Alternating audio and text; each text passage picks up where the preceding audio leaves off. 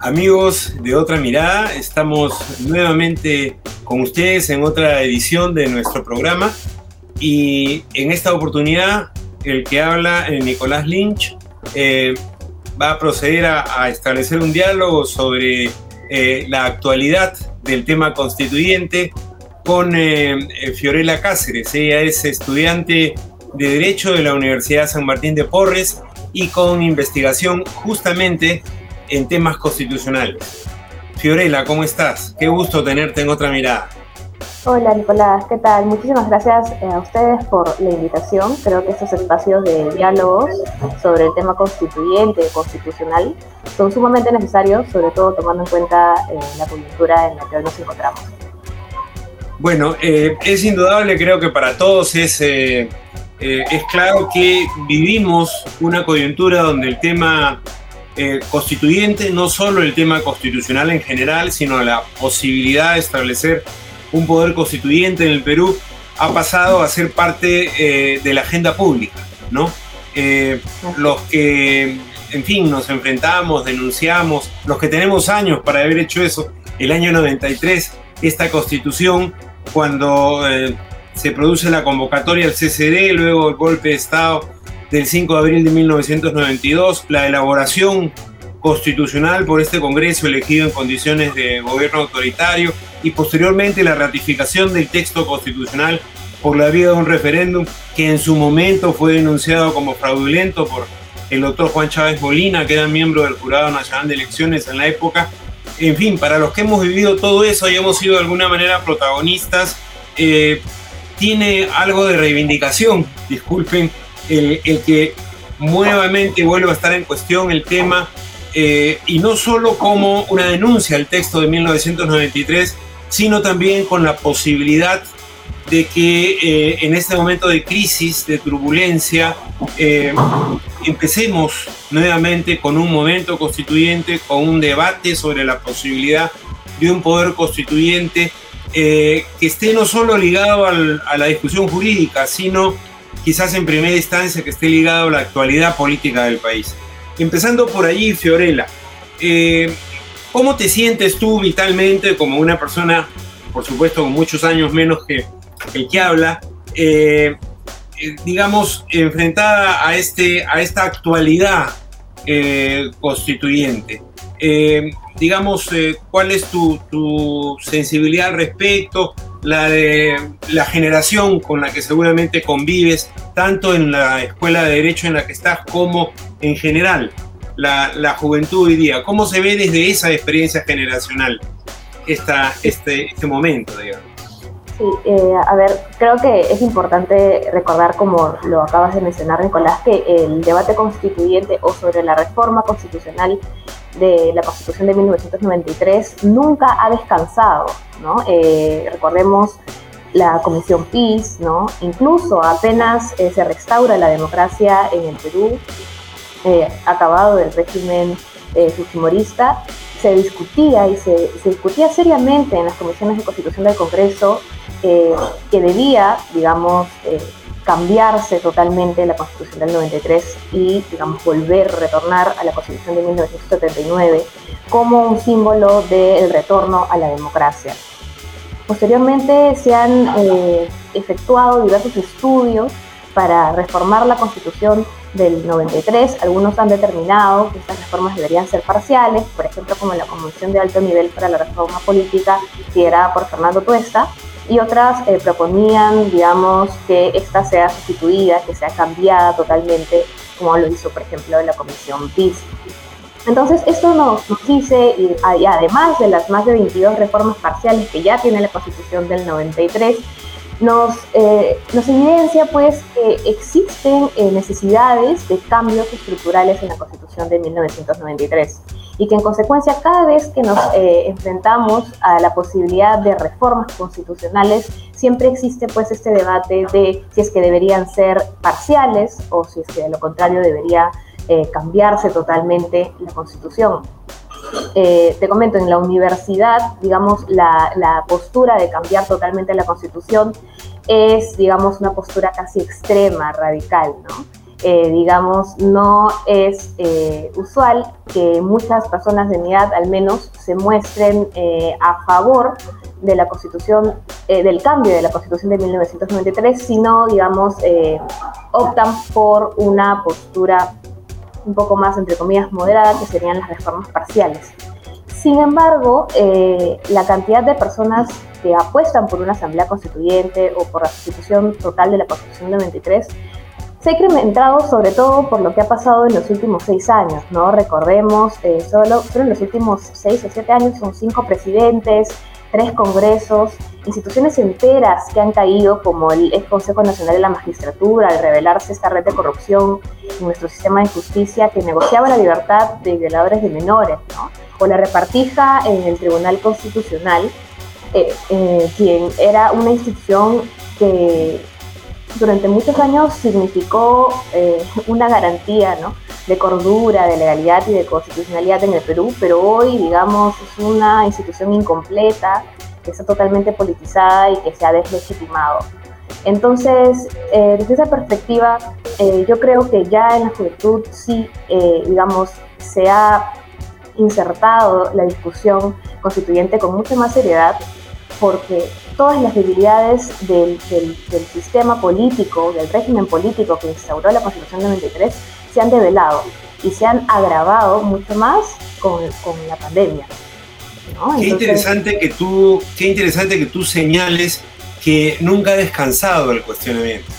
Eh, no es por nada, pero yo acabo de publicar un libro donde en la primera parte hay un ensayo sobre la pertinencia de una nueva constitución ahora, pero en la segunda parte eh, republico mis 48 artículos que eh, he escrito a lo largo de 30 años cuestionando el orden constitucional, ¿no?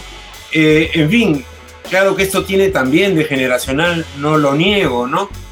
los que vivimos otro tipo de democracia y los que también vivimos una dictadura, por más que en su primera parte fuera reformista, como fue la de Velasco, hemos tenido esta posibilidad de contrastar regímenes políticos, ¿no? Y bueno, y posteriormente el gobierno autoritario de Fujimori. Pero esta idea de que el cuestionamiento nunca ha descansado, ¿no?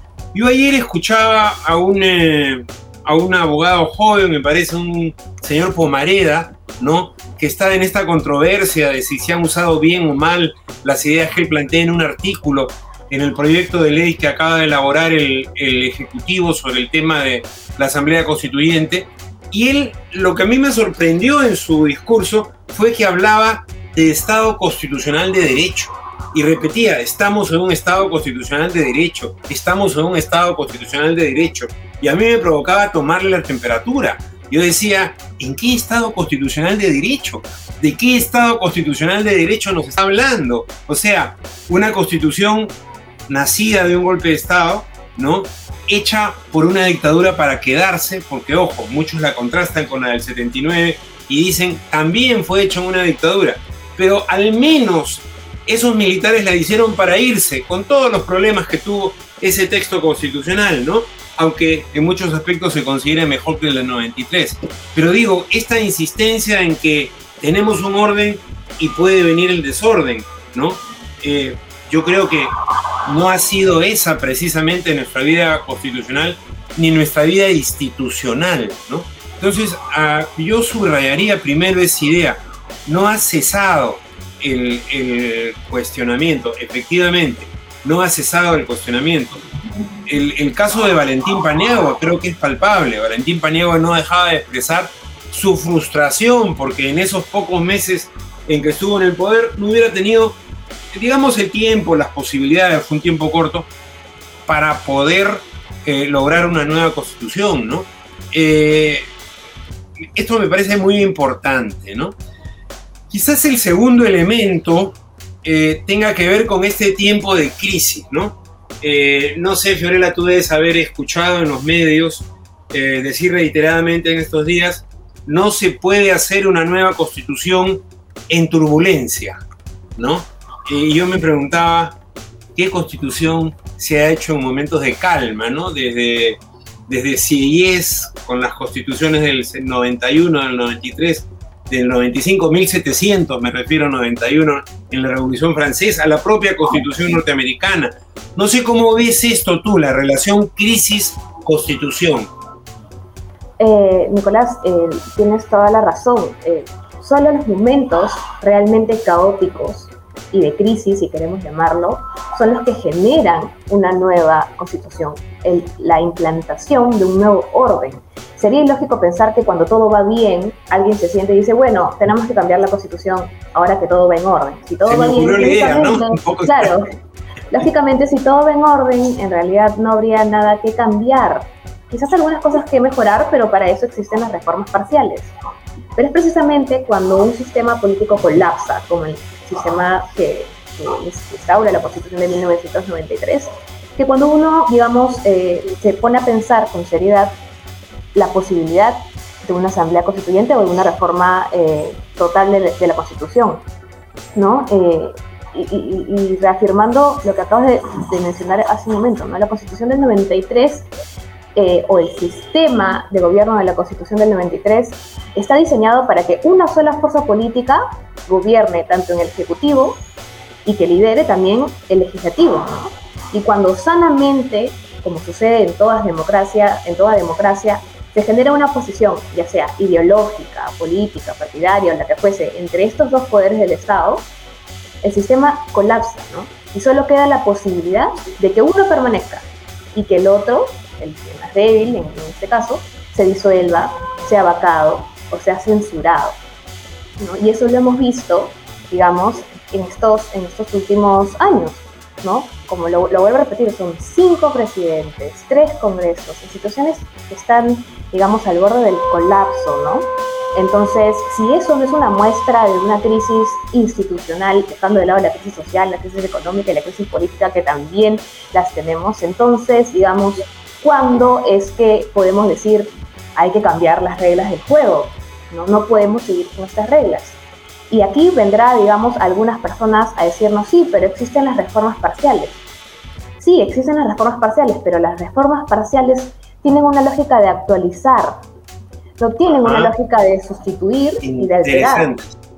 ¿no? Entonces, las, las reformas parciales técnicamente están diseñadas o pensadas en el derecho constitucional para poder ir ajustando aquellas cosas que quizás no fueron previstas por el poder constituyente, pero nunca, nunca deben usarse para sustituir la voluntad del poder constituyente. Es decir, si el poder constituyente eh, propone una fórmula política, esa fórmula política tiene que ser respetada. Si la queremos cambiar, tenemos que volver a convocar un poder constituyente tu, reflexión, tu reflexión, Fiorella, me lleva a esta idea que también ha sido repetida en los últimos días y que yo en un artículo que estoy escribiendo llamo la fábula constituyente. O sea, se nos dice que es muy peligroso plantear activar el poder constituyente. Eh, primero porque, claro, cuestionan la idea de que estamos en un tiempo extraordinario y acabamos de hablar de que estamos en un tiempo extraordinario. Eh, y segundo, dicen, cuidado, el poder constituyente tendría todo el poder. Por lo tanto, esto como que infieren, creo yo falsamente, que estaríamos sentando las bases de un eh, gobierno autoritario, totalitario, una dictadura en su extremo. ¿Qué opinas tú de eso? ¿Cuál es, cuál es el carácter del poder constituyente y, de alguna manera, también los límites del poder constituyente? Sí, a ver, eso, eso de, digamos, del poder constituyente con poderes ilimitados es una ficción que, que creó el derecho, digamos, para poder describir un tanto eh, lo que significa un poder constituyente como el poder que va a crear la fuente de normas, ¿no? O sea, es un poder, digamos, que nace de la nada y que lo regula todo, pero eso es una ficción, en el derecho nos encantan las ficciones, eso es una ficción. Veamos, miremos nuestra historia. Con la Constitución de 1999, se pro, 93, perdón, se promulga la Constitución y no se cambian, digamos, otros cuerpos normativos como el Código Civil sigue siendo el Código Civil, el Código Penal sigue siendo el Código Penal y, digamos, un montón de normas siguen existiendo allí y siguen, digamos, manteniendo su vigencia en el ordenamiento jurídico, ¿no? Digamos, esta idea de que el poder constituyente no tiene límites es una ficción que nos puede ayudar a entender un poco cómo es que el Poder Constituyente va a crear aquella norma que va a encabezar y que va a organizar todo el ordenamiento jurídico de un Estado, ¿no? Pero no significa que la Asamblea Constituyente, el Congreso Constituyente, la Convención Constituyente, como queramos llamarle a ese órgano, no tenga límites en el ejercicio de su poder. Eso es falso, ¿no? Existen límites materiales que van a ser, digamos, los valores, ¿no? Las ideologías que, va, que tenemos, digamos, eh, como cultura, como sociedad en cada uno de los estados, digamos. Eh, creo que es impensable que alguien, eh, que digamos, en el escenario que se plantee o que se dé una asamblea constituyente, alguien vaya a la asamblea constituyente a proponer una monarquía, ¿no? O a proponer, digamos, ese, o, eliminar, digamos, la propiedad privada. Esto no va a ser, digamos... Claro, se, da en un ámbito de competencia política, ¿no? Quizás ese sea lo más interesante y el límite más real, ¿no? Nadie está planteando que se termine la competencia política, al contrario, queremos hacerla eh, mayor, más intensa, ¿no? Ahora, eh, tú me has hablado de cómo la constitución del 93 estaba hecha para que haya una sola voluntad, que controle el conjunto del sistema político. Eh, yo pasaría un poquito a la parte económica, al famoso creo que es título tercero de la Constitución del 93. Eh, y allí, ¿qué cosa veo yo? Y me gustaría tu opinión, ¿no?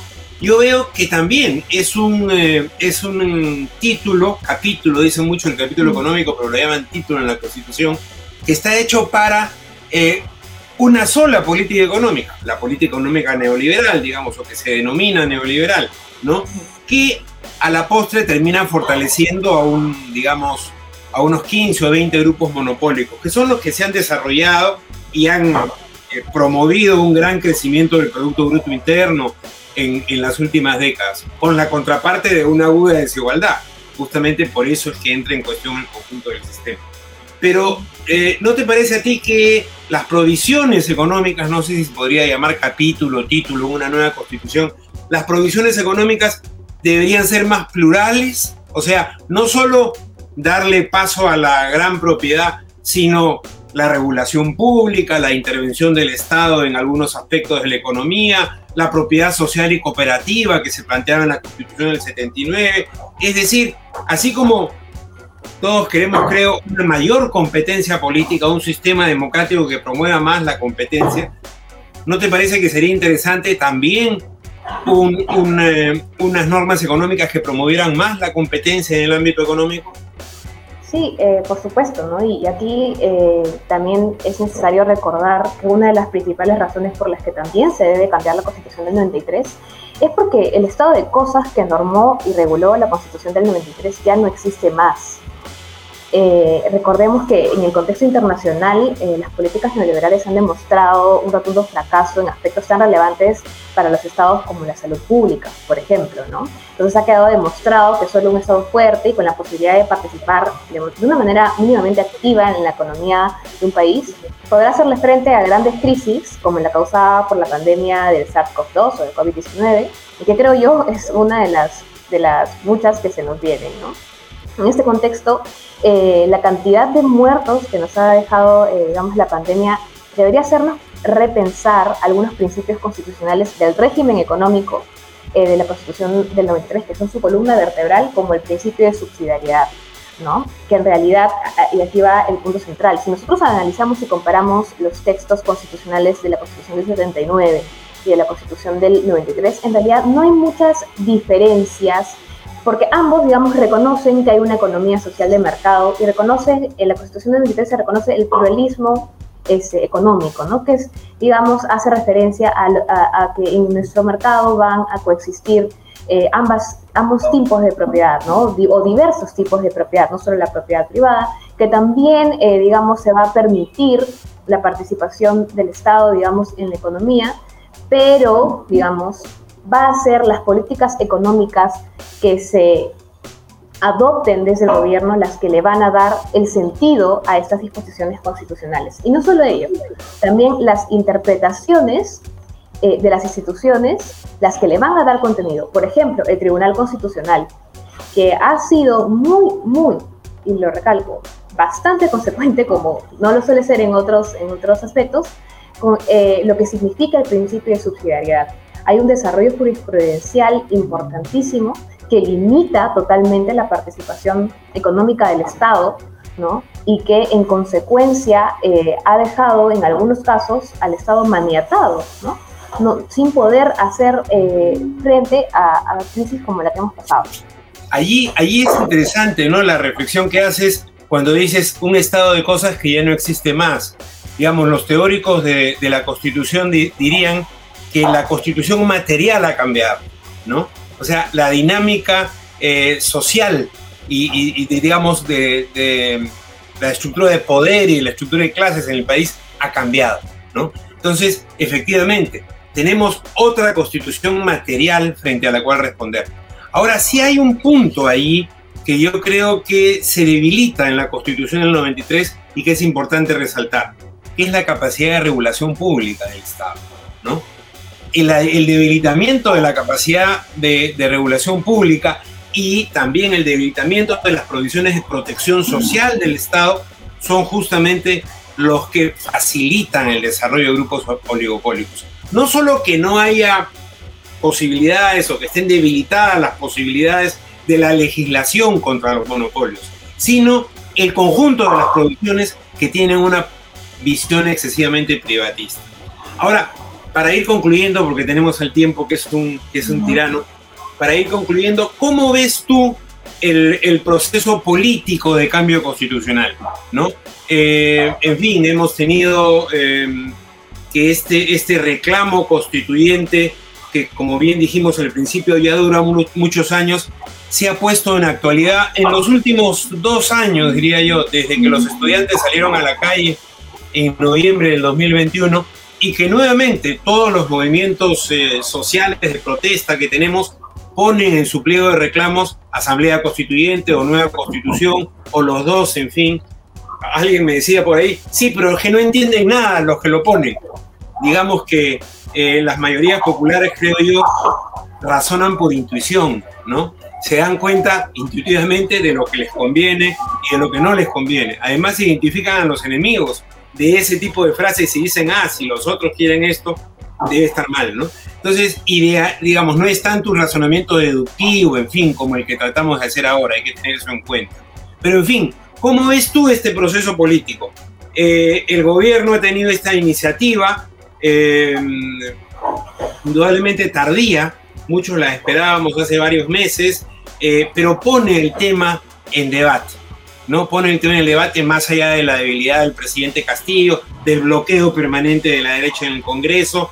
¿Desde dónde crees tú no, eh, que debe surgir, que se debe desarrollar el impulso más importante para continuar con el proceso constituyente?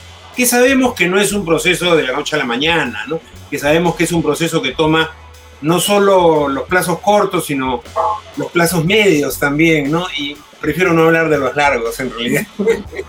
Sí, por supuesto.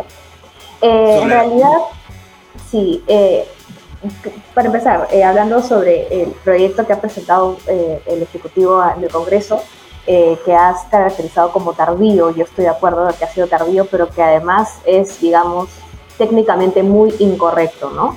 A mí me sorprende que teniendo a grandes juristas como el doctor Landa o como el propio primer Aníbal Torres, hayan, hayan, eh, hecho un, proyecto de ley eh, con tantos errores de técnica legislativa.